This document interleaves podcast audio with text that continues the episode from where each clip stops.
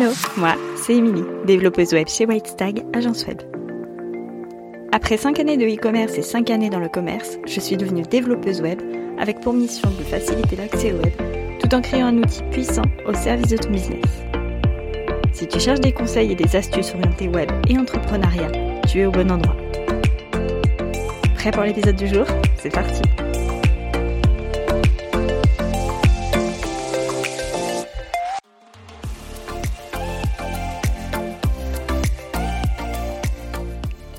Hello, on se retrouve aujourd'hui dans un tout nouvel épisode de podcast. Euh, mon premier en solo depuis, euh, bien longtemps maintenant, depuis, euh, depuis quelques semaines. Sur mes précédents épisodes, je ne sais pas si tu l'as vu, mais j'avais reçu quelques invités en lien avec le site web, avec lesquels on a parlé de, thématiques qui gravitent autour du site web.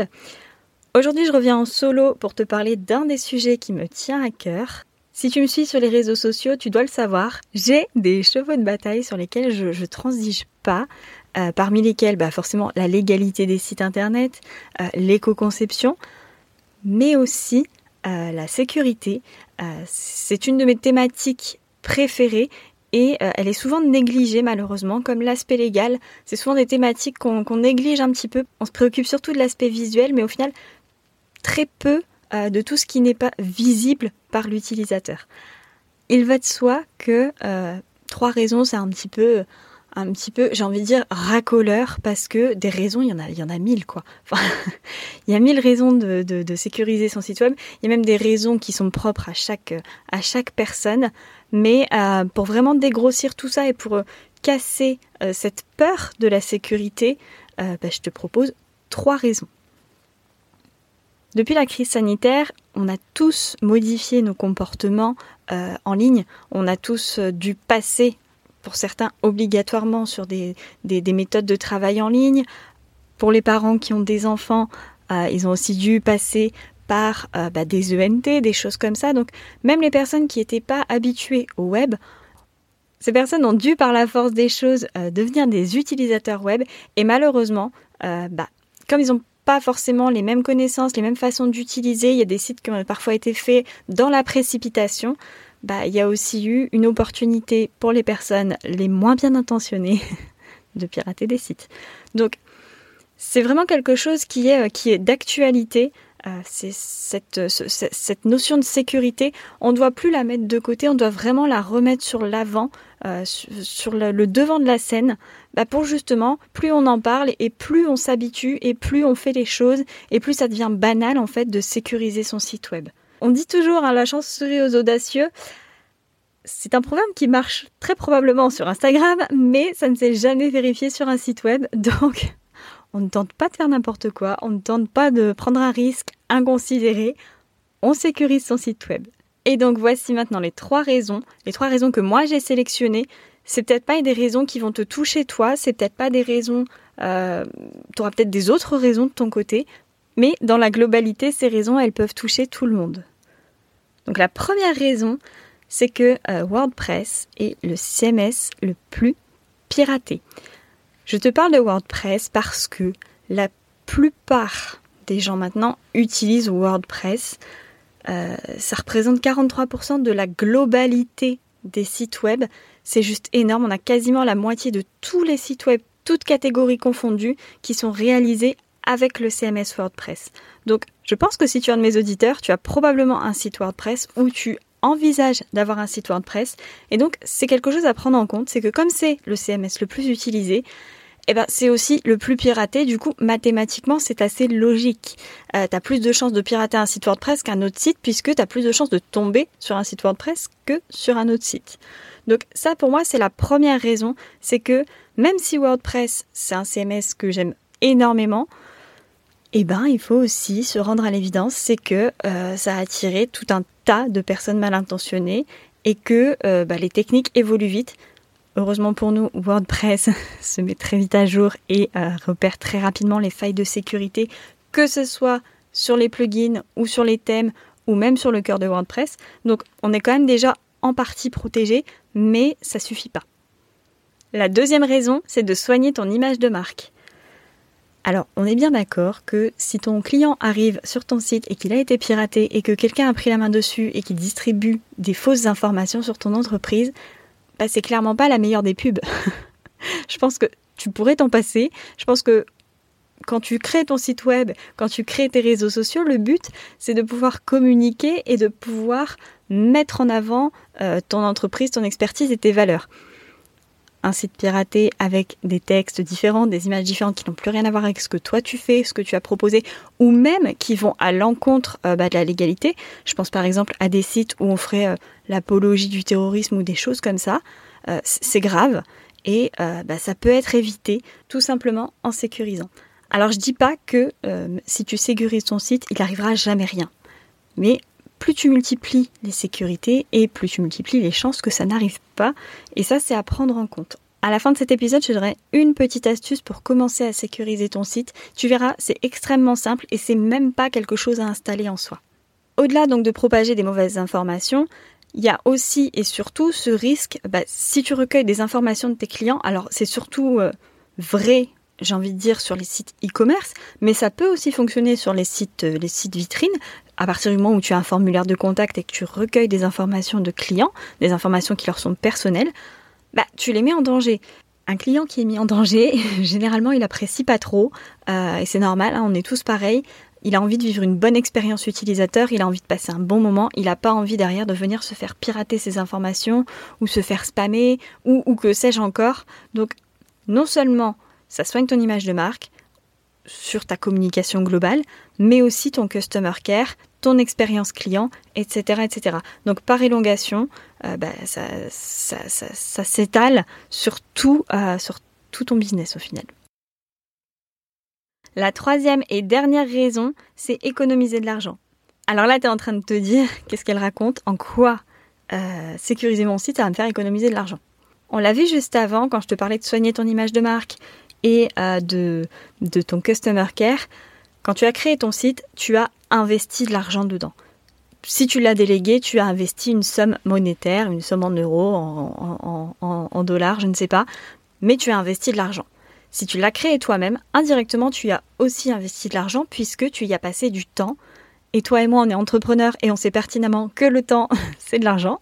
Donc, tu as forcément passé du temps et donc investi de l'argent dans ton site web se faire pirater, devoir tout recommencer, euh, devoir parfois même bah, avec certains clients avoir euh, des, soucis, euh, bah, tu, peux perdre énormément d'argent à ce niveau-là. Tes assurances prendront peut-être pas tout en charge non plus si tu en as parce que bah, il y aura une négligence de ta part. C'est quelque chose qui est à prendre en compte. Hein. c'est normal quand tu sors avec ta voiture, si tu fais une bêtise volontaire, bah forcément les assurances elles sont elles sont beaucoup moins sympathiques que si c'est pas de ta faute bah, dans le cadre d'un site web, c'est pareil, forcément, si tu fais une bêtise euh, en, en, sécurisant pas ton site ou en, en facilitant, on va dire, le piratage, puisqu'au final, ça revient à ça, bah, tu en partie responsable. Donc je vais te donner maintenant deux petites astuces euh, pour euh, justement commencer à sécuriser ton site. Ma première petite astuce, comme je viens de le dire juste avant, euh, quand on a parlé d'économiser de l'argent en sécurisant son site, la première des choses que tu peux commencer à faire par exemple, c'est de créer une sauvegarde automatique de ton site. Donc il y a plein de petits plugins, etc. pour le faire, qui vont te permettre de sécuriser, de garder une copie ou plusieurs de ton site web. Et si malheureusement bah, tu viens de te faire pirater ou que par exemple lors d'une mise à jour, ton site est complètement cassé, eh bien tu viens rétablir cette sauvegarde et euh, bah, tu es tranquille. Ça t'aura pris quelques minutes. Le plugin va te prendre probablement quelques minutes à configurer, mais ça va te sauver la mise. Là, pour le coup, on ne pourra pas faire mieux que ça, d'avoir une copie de ce que tu as fait. Ma deuxième petite astuce, c'est de te connecter toutes les semaines sur ton site web.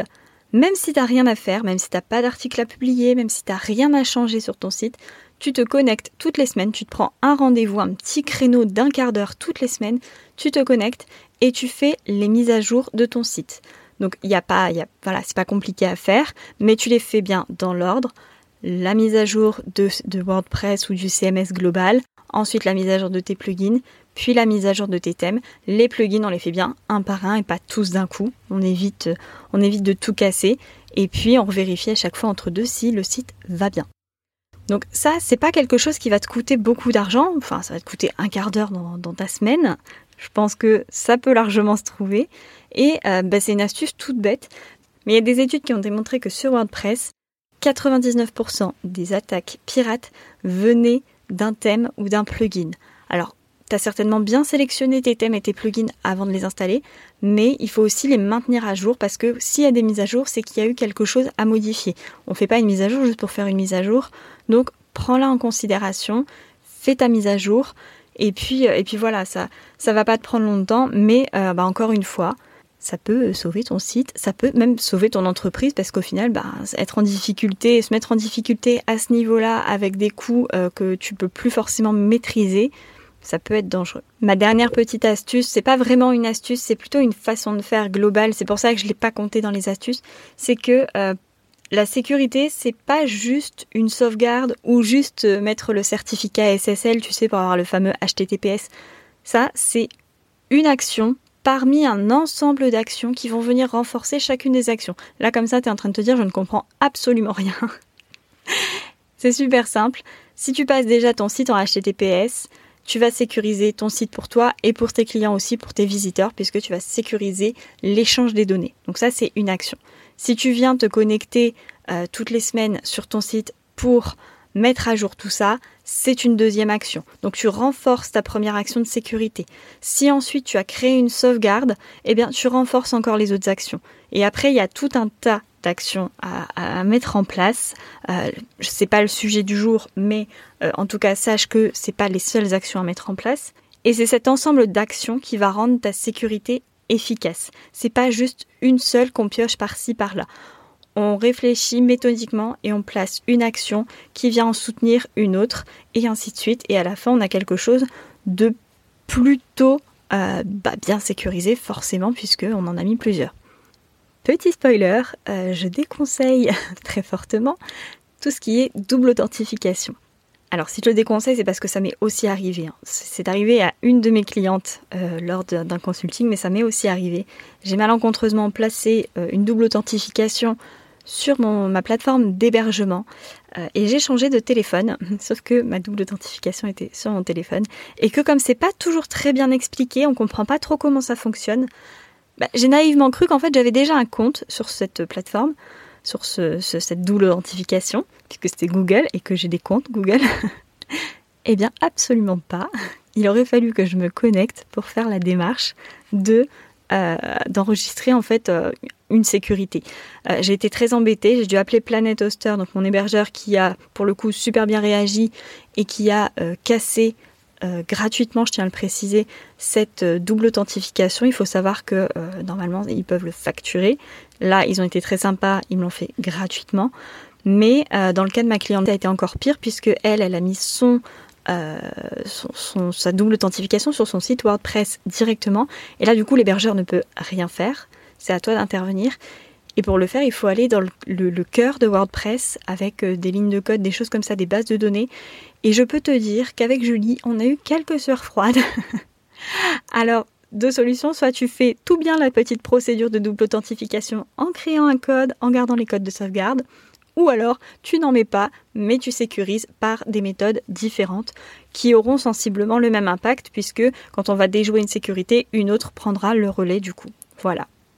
C'était tous mes petits conseils euh, pour sécuriser son site WordPress. C'était pour moi les trois raisons qui euh, me poussent aujourd'hui à te motiver à sécuriser euh, ton site WordPress. Et d'ailleurs, si cette thématique t'intéresse, je t'invite à me contacter. Je prépare quelque chose là prochainement et ça peut peut-être être quelque chose qui t'intéresse. Donc n'hésite pas à venir me contacter par mail sur Instagram. Il y a plein de façons de me contacter, donc n'hésite pas. Voilà, c'est tout pour moi pour cet épisode. En attendant de se retrouver dans 15 jours, je te souhaite une belle soirée, une belle nuit, un bon week-end, un bon début de semaine, peu importe à quel moment t'écoutes cet épisode. Et moi je te dis à tout bientôt